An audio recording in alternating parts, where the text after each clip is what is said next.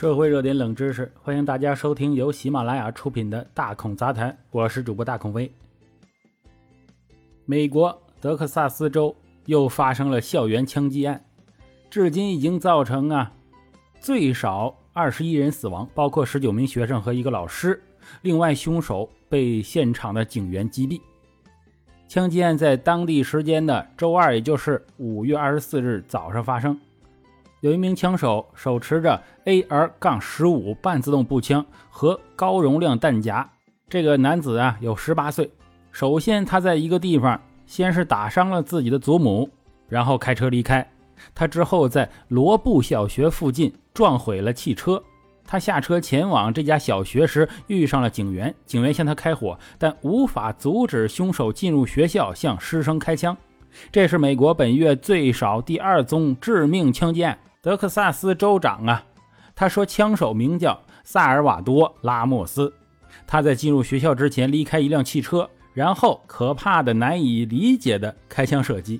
美国媒体报道说，遭枪击身亡的老师是伊瓦，他在罗布小学担任四年级的教师，指导九至十名学生。他在学区网站上的页面上说，他有一个上大学的女儿，喜欢跑步和远足。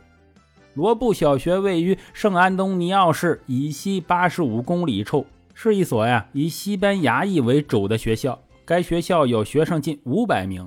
美联社报道说，枪击事件发生时，正在附近的一名美国边境巡逻队员冲进学校，开枪打死了躲在障碍后面的枪手。边境巡逻队是保护美国入境口岸的一个联邦机构。乌尔德距离墨西哥边境不到八十英里，是边境巡逻站的所在地。据报道啊，两名边境巡逻员在与枪手交火期间中枪。该官员说，一名边境巡逻员人头部中弹啊，并补充道，两名人员正在医院，情况稳定。据哥伦比亚广播公司新闻报道，袭击者在开枪时身穿防弹衣。另一名涉嫌于五月十四日袭击纽约。布法罗一家杂货店的十八岁少年也是身穿防弹衣的，并携带半自动步枪。这两种武器在美国都可以买到。乌尔德纪念医院早些时候在社交媒体脸书上发帖，称有十三名儿童通过救护车或公共汽车运到医院。家长们呢质疑警方处置不力。据目击者称啊，被困学生的家长曾强烈的要求警方尽快冲进学校。还有人看到警察用手铐铐住了一个试图进去的家长，并用膝盖啊把他抵住了，压在地上。越来越多的家长对警方对学校枪击案的反应啊表示愤怒。警方在新闻发布会上为他们对枪击案事件的反应进行了辩护。他们称，在几分钟之内就采取了行动。两名警员呢被枪手击中了，还受伤了。在被警方击毙之前，枪手畅畅畅畅通无阻地走进了学校啊，在里面待了一个多小时啊。官员表示，二十一名受害者中，大多数是在枪手抵达后最初几分钟内被枪杀的。这是一个令人震惊的悲剧，但令人沮丧的是，在美国，啊，这是大家都熟悉的，经常发生。全美各地表达的悲痛和同情是真诚的，但这件事发生，哎，没有人感到惊讶呀。美国仅今年一年就发生了二十七起校园枪击事件。年幼的学生经常排练，如果枪手进入他们教室，他们该怎么办？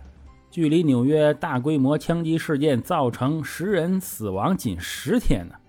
政客们认识到，这几乎是美国独有的问题了。在美国呀，枪支已经超过车祸，成为儿童和青少年死亡的主要原因。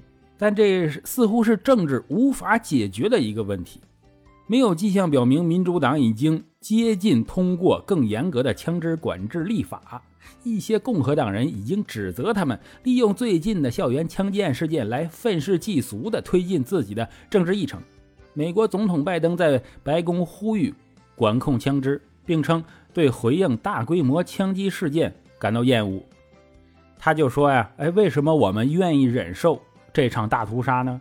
为什么我们一直让这种事情发生呢？看在上帝的份上，我们的脊梁在哪里？这个拜登又表示啊，哎，一个十八岁的孩子可以走进商店买两把突击武器，哎这个想法是错误的。我们什么时候才能顶住枪支游说团体呢？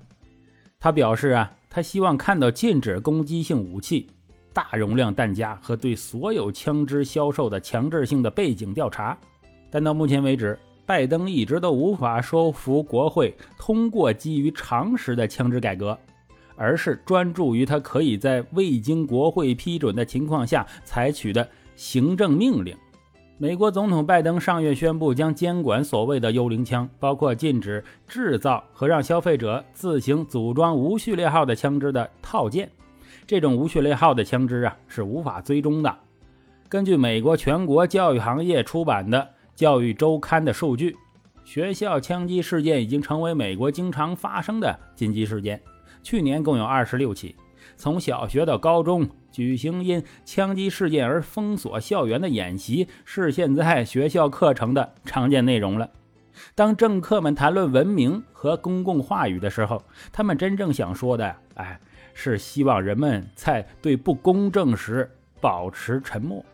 枪击暴力是美国政客自己不必担心的问题之一，因为他们相信呢，这些灾难永远不会影响他们或他们的家人。当被问及解决办法时，共和党人说要武装教师啊，并训练他们保卫自己的教室啊。现在已经行动了，他们会描述持枪的好人将如何勇敢地阻止大规模枪击事件。即使在几次大规模枪击事件中都有持枪的好人，但他们并没有阻止这种悲剧的发生啊。去年三月。康涅狄格州参议员莫菲重新提出了背景调查扩展法案。该法案是一项合乎常理的立法，要求呢所有枪支购买者接受联邦背景调查，包括私人销售和转让。该法案呢没有发生任何进展啊！到现在，他们的阻挠呢是卑微的渎职啊啊！不管这些人说什么，他们都是不珍惜生命的人，他们只注重他们的权利呀和控制。二零二二年前。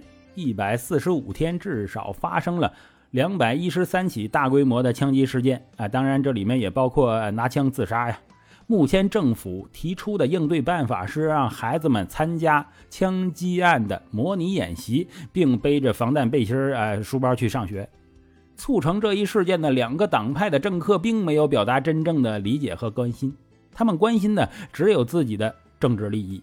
美国最大的耻辱是知道，无论再多的愤怒、抗议、破坏或损失，都不会改变这个国家与枪支的关系或者生命的关系。将政策卖给出价最高的懦弱政治制度，不会有任何改变。有人说呀，还全世界的政治都是这样。那好吧，那我就嚼嚼舌头根子算了。好了，感谢您收听本期的大孔杂谈，我是主播大孔威。喜欢的话，请订阅关注，咱们下回再见。